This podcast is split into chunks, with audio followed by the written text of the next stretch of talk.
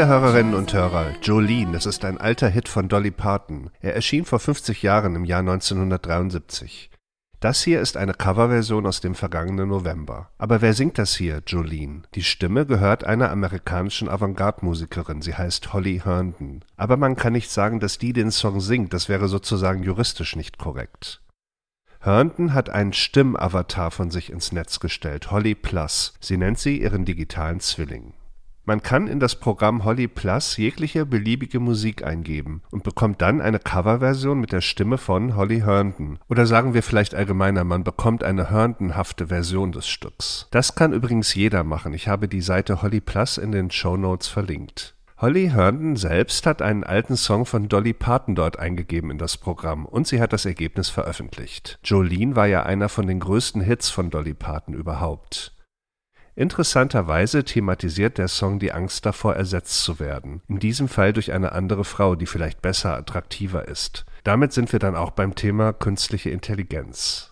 In dieser Folge der Zeitgeister möchte ich diese digitale Figur Holly Plus gerne in Zusammenhang mit anderen Alter Egos betrachten, die Künstler von sich hergestellt haben. Was ist der Vorteil einer alternativen Identität für die Kunstproduktion? Welche neuen Möglichkeiten entstehen dadurch? Und kann das auch eine Technik sein für Menschen, die vielleicht nicht unbedingt direkt künstlerisch tätig sind? Kann uns ein alter Ego helfen, uns zu entwickeln? Ich werde darüber auch mit einem Mann sprechen, der berufsmäßig andere Figuren in sein Leben lässt und sich mit ihnen austauscht, einem Schauspieler.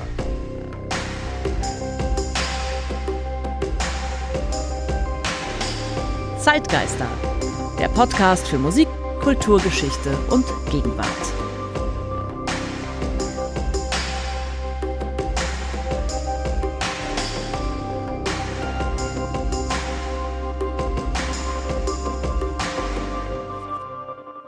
Mein Name ist Ralf Schlüter. Ich produziere den Podcast Zeitgeister zusammen mit der Zeitstiftung Ebelin und Gerd Bucerius. Ich gehe ja jedes Mal von einem Song oder einem Musikstück aus und versuche dann mehr zu erfahren über ein dahinterliegendes Thema. Und diesmal geht es um die Frage, welche Möglichkeiten ein zweites Ich, ein alter Ego für Künstlerinnen, Künstler und andere Menschen bietet. Holly Herndon wurde 1980 in Johnson City in Tennessee geboren. Sie hat in Stanford Komposition studiert und sie lebt heute in Berlin. In den letzten Jahren hat sie sich einen Namen gemacht als eine der interessantesten Avantgarde-Musikerinnen. Es gibt seit 2011 fünf Alben von ihr. Man kann vielleicht sagen, dass sie sich am Rande des Pop bewegt. Ihre Musik ist normalerweise nicht besonders gefällig. Herndon beschäftigt sich seit Jahren mit künstlicher Intelligenz und bezieht diese bewusst in ihre Produktionen mit ein. Wenn man mal in ihre Musik hineinhört, zum Beispiel in das Album Proto von 2019, dann spürt man schon die Komponistin, die Sängerin, man könnte sagen den Menschen. Auch die Songs tragen Titel wie Birth oder Extreme Love oder Fear, Uncertainty, Doubt. Es geht also um die großen Themen, die vom Menschen herkommen. Aber Herndons Sound ist betont unnatürlich. Ihre Stimme wird meist verfremdet. Sie geht sozusagen durch eine maschinelle Umformung hindurch und die Maschine ist ein Dialogpartner in der Erstellung dieser Musik. Herndon hatte damals 2019 zusammen mit dem Medienkünstler Matthew Dryhurst eine künstliche Intelligenz namens Spawn entwickelt. Die hat sie dann mit ihrer Stimme gefüttert. Viele Audioaufnahmen von Herndon wurden als Trainingsdaten benutzt. Das Ganze war eine Vorstufe zu Holly Plus. Auf dem Album Proto gibt es zum Beispiel diesen Track Godmother. Der bringt nun drei Elemente zusammen, also die Musikerin, Sängerin Holly Herndon, die Produzentin Jay Lynn und die KI Spawn. Und das klingt dann so.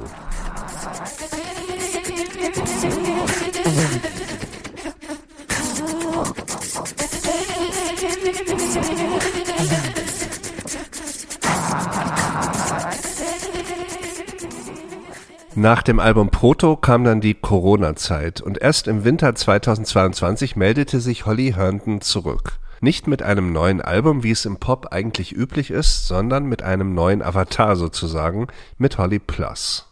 Mit Holly Plus gibt Herndon einem Trend eine Form, der in den letzten Monaten für viel Unruhe in der Musikwelt gesorgt hat, dem sogenannten Deepfake der Stimme. Man kann mit einer KI die Stimme eines Musikers komplett nachstellen und dann selbst bestimmen, was sie für einen singt. Das bedeutet, dass für Musikhörerinnen und Hörer und Produzentinnen und Produzenten komplett neue Zeiten anbrechen. Ein von mir ausgedachtes, aber realistisches Beispiel.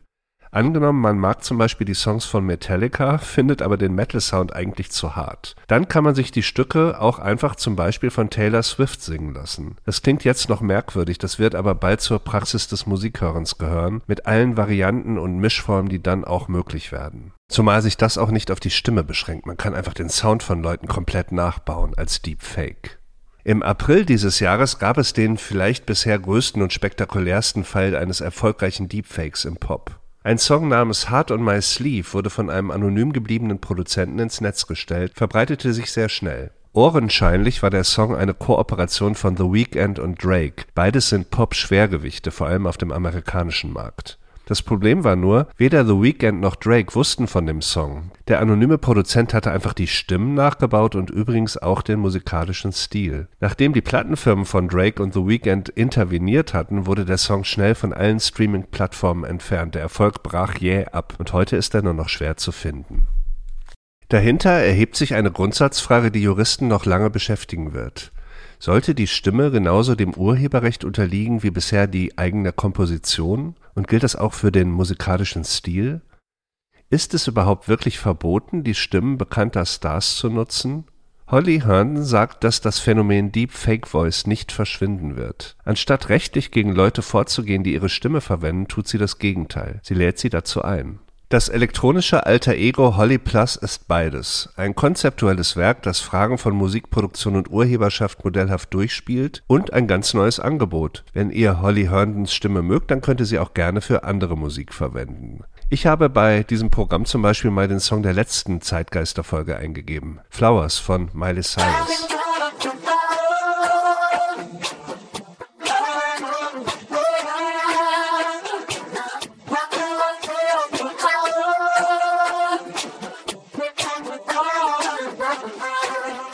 Tja, das ist ja ehrlich gesagt noch ziemlich nah am Original. Es klingt mehr nach Miley als nach Holly.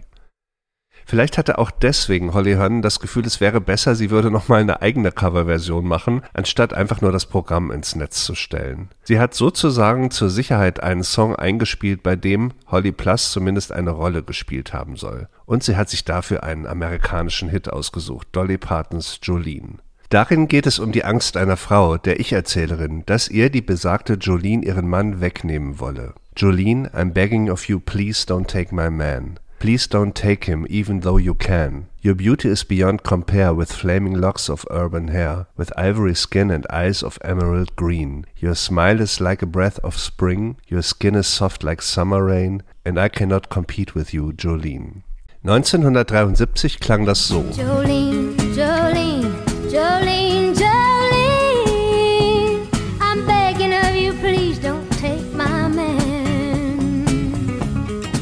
Heute klingt das so.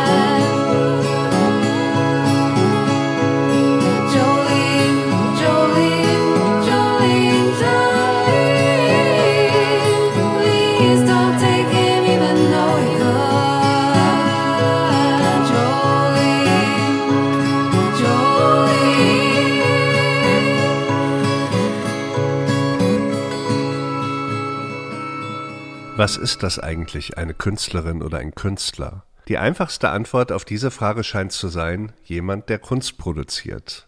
Allerdings hat sich die Definition dessen, was Kunst ist, in der Moderne grundlegend verändert. Zu Beginn des 20. Jahrhunderts begann die Avantgarde mit neuen Formen zu experimentieren.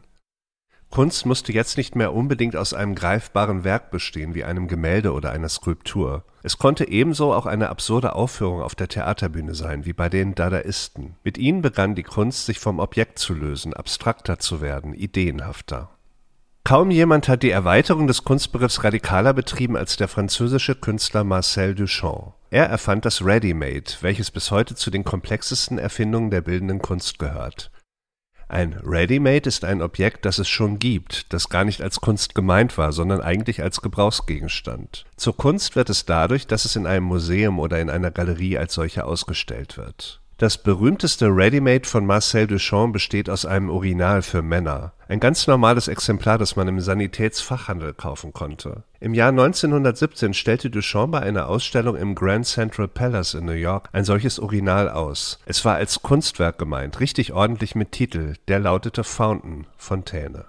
Dass es ein Kunstwerk war, sah man außerdem daran, dass es signiert wurde, allerdings nicht mit dem Namen Marcel Duchamp, sondern mit einem anderen, R. Mudd. Das war kein Zufall. Duchamp liebte es, sich neue, andere Identitäten auszudenken. Drei Jahre später, im Jahr 1920, signierte er erstmals eine Arbeit mit dem Namen Rose C'est la vie. Das war ein weiblicher Name und wie sich herausstellen sollte, mehr als ein Pseudonym. Duchamp entwickelte die Figur Rose C'est la vie in den Jahren darauf weiter zu einem richtigen alter Ego. Die Dame unterschrieb Werke und Briefe und sie wurde als Person sichtbar. In Paris fotografierte der berühmte Surrealist Man Ray seinen Künstlerkollegen in Frauenkleidern als Rose c'est la vie. Irgendwann erfuhr man dann auch, wie der Name gemeint war. Eros c'est la vie, französisch, also Eros ist das Leben oder ist Leben. Das war sehr ungewöhnlich und avantgardistisch. Hundert Jahre später kommt uns Duchamp vor wie ein Pionier der fließenden, uneindeutigen Geschlechteridentitäten. Der Duchamp-Experte Thomas Girst verweist in seinem Duchamp-Wörterbuch auf die Vorliebe des Künstlers für die Zahl drei. Ihm sei es nicht darum gegangen, eine Frau sein zu wollen, also einfach das Geschlecht zu wechseln, sondern das Geschlechterbild generell zu erweitern, in Richtung auf ein drittes Geschlecht. Heute nennt man das non-binär. Marcel Duchamp benutzte also das Konzept eines alter Egos, um mit anderen Daseinsformen zu experimentieren. Man könnte vielleicht sagen, diese andere Figur, Rose C'est war wie ein Labor oder wie ein Atelier, in dem der Künstler neue Dinge ausprobieren konnte. Etwas Ähnliches könnte man vielleicht auch Jahrzehnte später für die Beatles sagen. Die Band aus Liverpool hatte in den Jahren 1962 bis 66 mit ihrer Musik und ihren Auftritten eine kollektive Hysterie über die Jugend der westlichen Welt gebracht. Man sprach von Beatlemania. Wenn die Beatles irgendwo auftraten, schrien und kreischten die Mädchen im Publikum so laut, dass sich daraus ein gigantischer Lärm mit hohen Frequenzen bildete, der die Musik teilweise übertönte. Anfang der 60er Jahre waren die Soundanlagen bei diesen Konzerten noch nicht kräftig genug, um dagegen anzukommen. Die Beatles wurden bejubelt, Dutzende fielen in Ohnmacht, es herrschte ein unbeschreiblicher Aufruhr, nur die Musik selbst, um die es ja eigentlich gehen sollte, kam kaum noch zur Geltung. Hinzu kam, dass die Beatles derart berühmt waren auf der ganzen Welt, dass sie sich nicht mehr unbefangen bewegen konnten. Ihr Statement gegen den Vietnamkrieg oder der kritisch gemeinte Satz von John Lennon, sie seien berühmter als Jesus, sorgten für Proteste und Unruhen. Im Sommer 1966 beschloss die Band, nicht mehr live aufzutreten, keine Tourneen mehr zu absolvieren. Am 29. August fand in einem Stadion in San Francisco das vorerst letzte Konzert der Beatles statt John Lennon sagte dazu, wir hatten für alle Zeiten genug von den Auftritten. Ich kann mir keinen Grund vorstellen, der uns zu einer weiteren Tournee veranlassen könnte. Wir sind ehrlich erschöpft. Im Tonstudio begannen die Beatles sich weiter wegzubewegen von den kurzen, griffigen Popsongs einer sehr erfolgreichen Boyband, die sie damals waren. Sie wurden wahremutiger, experimenteller, man könnte sagen, die Musik wurde interessanter und anspruchsvoller. Abgekapselt von der lauten Welt draußen mit ihren Blitzlichtern und kreischenden Mädchen, konnten sich die Musiker im Studio immer radikaler von den Erwartungen der Medienöffentlichkeit befreien. Paul McCartney erzählt über diese Zeit, die Hippie-Ära hatte begonnen und überall in Amerika herrschte eine flirrende Atmosphäre. Ich überlegte, was ein wirklich verrückter Name für eine Band sein könnte. In jener Zeit gab es viele Bands, die Namen hatten wie Laughing Joe and His Medicine Band mit langen verschachtelten Namen. Ich brachte eine Idee mit zurück nach London zu den Jungs. Da wir versuchen, Distanz zu uns selbst zu gewinnen, von den Tourneen loskommen und mehr surreale Sachen machen wollen, warum werden wir dann nicht eine alter Ego-Band, sowas wie Sgt. Pepper's Lonely Hearts Club Band? Und so geschah es. Das nächste Album der Beatles war der Behauptung nach kein Beatles-Album mehr. Es war ein Album von Sgt. Pepper's Lonely Hearts Club Band. Man sieht auf dem berühmten Cover sogar ein Grab, auf dem der Name der verstorbenen Band zu lesen ist, Beatles. Mit dem Kunstgriff als Sgt. Pepper's Lonely Hearts Club Band aufzutreten, schufen sich die Musiker einen Raum für Fiktion und Experiment. Und sie schöpften ihn auf diesem Album auch wirklich aus. Mit jedem Song schien sich die Musik neu zu erfinden. Es gab Rock'n'Roll und indische Meditationsmusik, es gab epische Fantasiereisen und Mitsinglieder, es gab Klangflächen und lange verhallende Akkorde. Die Lonely Hearts Club Band war also eine freiere, experimentellere, buntere Version der Beatles. Ähnlich wie Marcel Duchamp hatten sie sich durch den Einsatz von alter Egos den Raum verschafft, sich weiterzuentwickeln, neue Dinge zu probieren. In der Popmusik hat dieses Modell dann Schule gemacht, von David Bowie, der sich Ziggy Stardust und etliche andere Figuren ausgedacht hat, bis hin zu heutigen Bands wie den Gorillas. Wie liegt jetzt der Fall bei Holly Herndon? Worum geht es bei ihr? Sie ist ja eine Künstlerin des digitalen Zeitalters. Was könnte der Hintersinn sein bei der Erschaffung des elektronischen Alter Egos Holly Plus? Auf den ersten Blick scheint es sich ja eher um eine Kopie zu handeln, des Original-Egos. Man kann Herndons Stimme benutzen und der Avatar im Video ist auch an Holly Herndon angelehnt. Auf der Website von Holly Plus gibt es dazu ein interessantes Statement. Holly Plus ist der digitale Zwilling von Holly Herndon, der erste seiner Art. Das maßgeschneiderte Stimminstrument und die Webseite von Never Before Heard Sounds ermöglichen es jedem, mehrstimmige Audiodateien hochzuladen und einen Download der Musik zu erhalten, die mit Herndons unverwechselbarer Stimme gesungen wird in der nahenden Ära der Deepfakes ist Herndon die erste Künstlerin, die sich den Nutzen dieser Technologie zu eigen macht, anstatt sich von ihr entmachten zu lassen. Dieses kreative und wirtschaftliche Experiment bietet KünstlerInnen die Möglichkeit, die Kontrolle über ihr digitales Selbst zu übernehmen, ohne das Experimentieren durch Urheberrechtsklagen zu behindern. Also, auch Holly Herndon richtet das Alter Ego ein, um Raum zu gewinnen. Allerdings nicht nur für sich selbst, sondern gerade auch für andere. Wo andere Künstlerinnen und Künstler sofort mit Anwälten anrücken, wenn jemand ihre Stimme kopiert, sagt Herndon: Nehmt sie ruhig, probiert alles aus, ich unterstütze euch dabei. Jetzt muss man natürlich sagen, dass Holly Herndon nicht ganz den Marktwert hat von Drake oder The Weeknd, dass ihr ein solcher Schritt also leichter fällt. Trotzdem ist es eine schöne und großzügige Geste, finde ich. Die Neugier auf Neues steht über der Wahrung von Pfründen und Konventionen. Ich finde, Holly Herndon zeigt sich hier als kreative Pionierin, ganz im Sinne von Marcel Duchamp und den Beatles. Nach diesen Beispielen und diesen Analogien möchte ich ein bisschen näher noch herankommen an diese Erfahrung, an diese Erfahrung, mit einem alternativen Ich in Kontakt zu stehen. Jeder von uns kann Möglichkeiten nutzen, zeitweise jemand anders zu sein. Gerade im digitalen Raum bieten sich ja etliche Chancen dafür, von anonymen Chats bis hin zu Rollenspielen.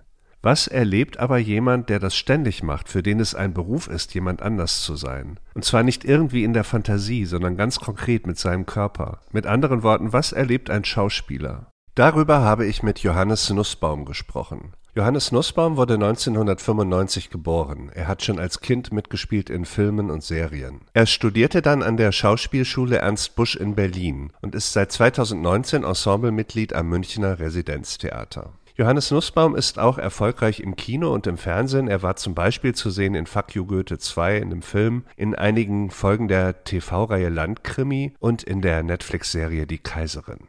Ich habe mich mit Johannes Nussbaum in München per Zoom unterhalten. Meine erste Frage an ihn war, dass ja die Initialbegegnung mit einer Figur wahrscheinlich das Lesen des Drehbuchs oder des Stücks ist. Worauf achtet er bei dieser ersten Begegnung? Also ich glaube, dass ich versuche, sehr, sehr sinnlich zu lesen, sehr aus einem Gefühl heraus, was es mit mir macht. Und dann fängt natürlich der Kopf an. Dann kommt das, was ich gelernt habe. Dann schaue ich, ob wie viele Facetten hat diese Figur, was kann ich daraus machen, habe ich einen direkten Zugang kann ich mir was vorstellen, wo diese Figur hingehen könnte und was ich daraus machen kann. Und dann bekomme ich Lust oder, oder keine Lust. Und dann, glaube ich, ist es entscheidend, ob ich dann ein Casting mache oder nicht oder die Rolle annehme oder nicht. Wenn man in der Wirklichkeit jemanden neu kennenlernt, dann zählen ja angeblich die ersten Sekunden ganz stark. Wie ist das bei einer fiktiven Figur? Ähnlich. Das Schöne ist nur dann, das ist ja im echten Leben, finde ich, auch so, dass man sich ja so krass auch täuschen kann und man wen so kennenlernen darf. Und der Prozess, so eine Figur oder was auch immer das ist, dann so, so kennenzulernen, ist eigentlich der schönste. Also, dass man da so sitzt und liest und dann aber auch mit, weil man ja nicht nur alleine das Ding macht, sondern mit mehreren Menschen, mit einer Regie und mit anderen SpielerInnen, dann, ähm, dann kriegt so eine Figur so, ein, so, eine, so eine ganze Welt in sich. Und dann siehst du die Schwächen und dann siehst du die Stärken und dann fängst du an, wen wirklich zu mögen. Gibt es da bei dir Rituale oder hast du bestimmte Methoden in dieser Phase, wie du, wie du die Figur dir zu eigen machst? Also es gibt sozusagen die Vorbereitungsrituale, das sind so sehr viel Musik. Musik hören einfach. Ja, also mit Musik, die, weil, weil das ja immer einen sofort in so, also man fühlt ja sofort was, wenn man Musik hört. Also man dreht so den Kopf ab. Und man weiß dann nach einer gewissen Zeit dann, glaube ich, ob die Musik zu der Figur passt oder nicht. Wo da die Abgründe sind. Und dazu hört man, hört man gewisse Lieder. Das kann auch sehr abstrakte musikalische, äh, instrumentale Musik sein oder ganz, äh, oder Miley Cyrus oder was auch immer, ne? Aber es macht mit mir emotional was, was immer wichtig ist, um nicht nur im Kopf zu sein, weil ich es ja spielen muss und nicht nur rezitieren will. Und dann gibt's die Rituale, vor allem bei der Bühne, auch aber auch beim Dreh, die so direkt davor sind. Wenn ich weiß, okay, ich bin jetzt gleich eineinhalb Stunden auf der Bühne, dann das hat schon fast was Abergläubisches. Wenn ich das nicht tue, dann glaube ich, geht was schief. Also da, das ist dann wie so ein Einsprechritual, also ganz klassisch den Mund warm machen und den Körper und den Ellbogen in den Oberschenkel rein. Und dann gibt es bei dem einen, äh, bei, äh, Die Leiden des jungen Werther, was ich, was ich am Residenztheater spiele, gibt es dann auch ein Lied und das muss ich hören.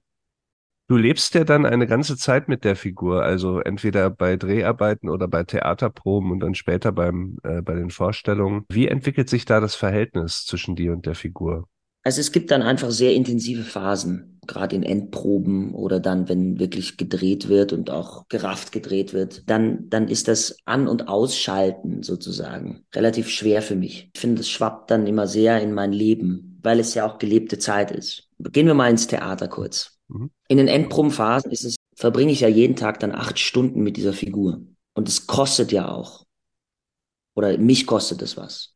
Es kostet mich immer eine Art von Kraft, Energie und eine extreme Konzentration, um dann ja dorthin zu kommen, wo man hin will, und zwar das Jetzt. Also, dass man als das, was man ja nicht privat ist oder was ich nicht als Johannes bin, sondern als das, was ich versuche zu sein oder zu repräsentieren, dass das leben kann. Und das ist ja immer das im Jetzt sein und dann auf alles reagieren können, was jetzt ist.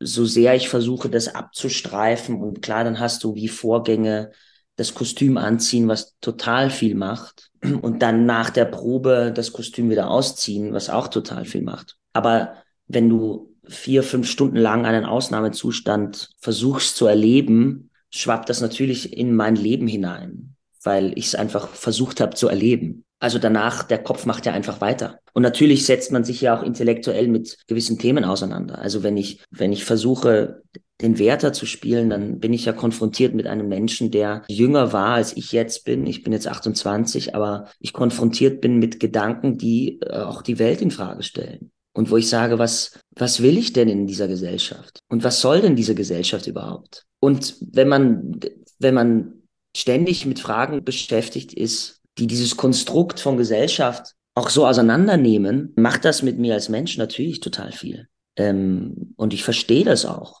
ähm, was der sagt.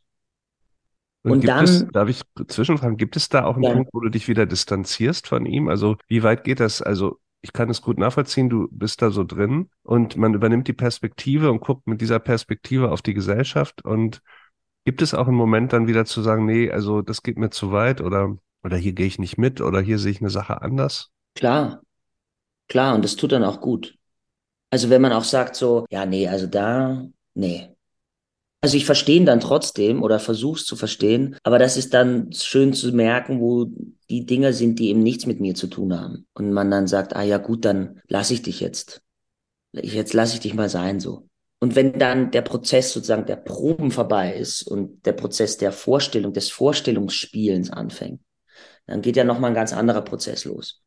Und zwar, dass ich sage, okay, ich spiele jetzt, sagen wir mal, diesen Abend dreimal im Monat Und dann habe ich dieses klare Ritual des Davors, mich Aufwärmens, des hinter der Bühne stehen, ähm, auf die Bühne nochmal, also da ist der eiserne Vorhang unten im Theater.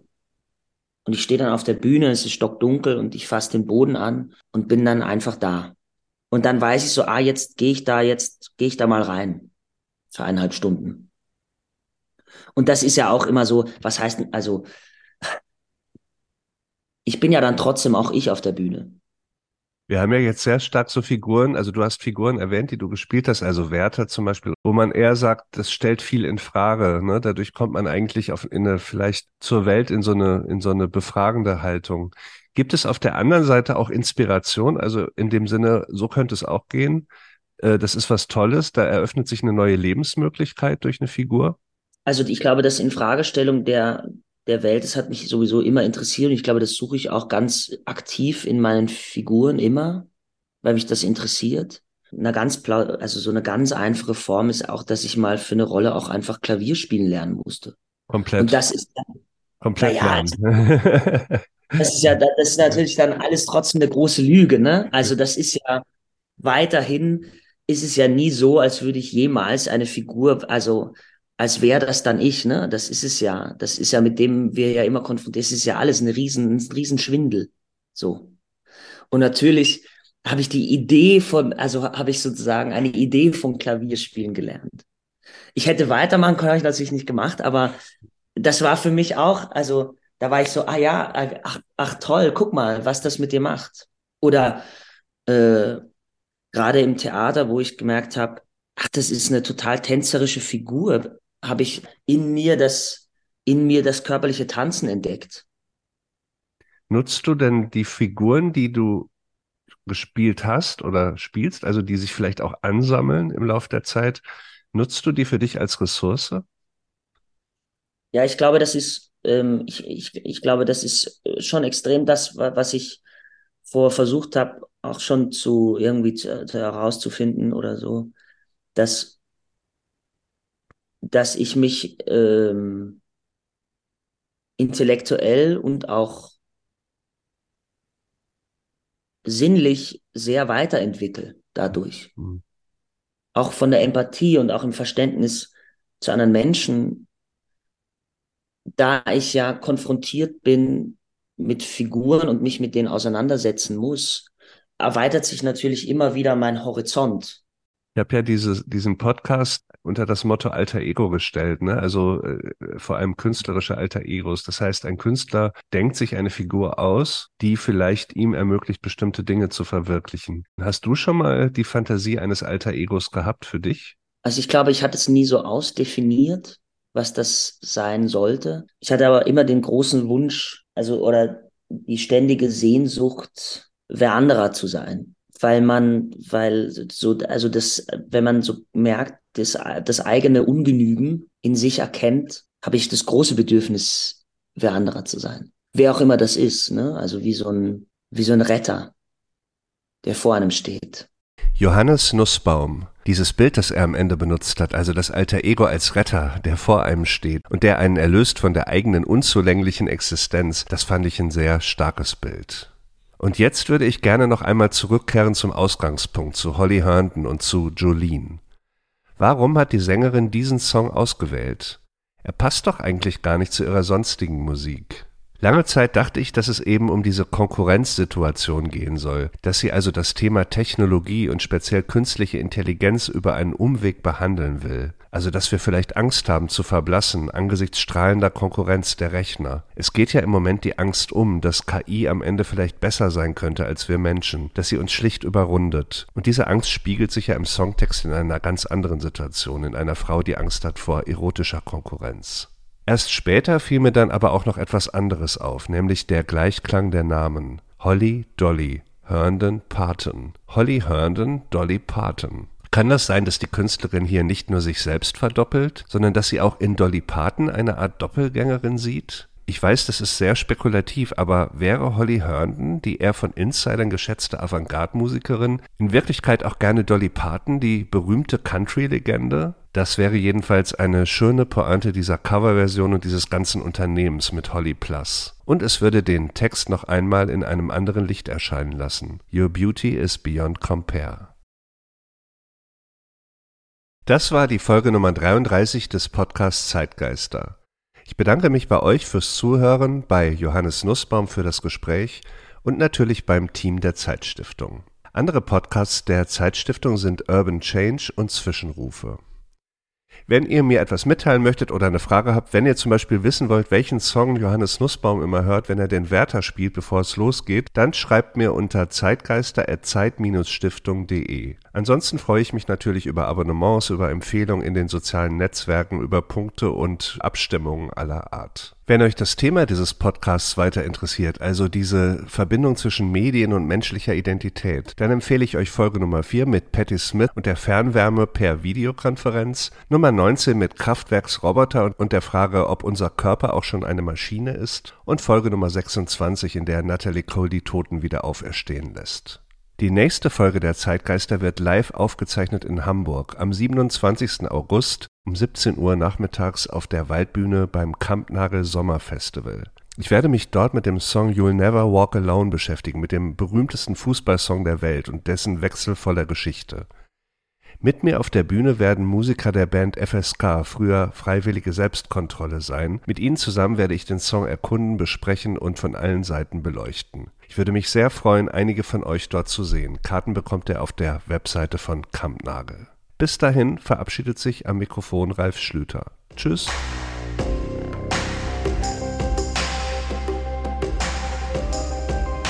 Zeitgeister, der Podcast für Musik, Kulturgeschichte und Gegenwart.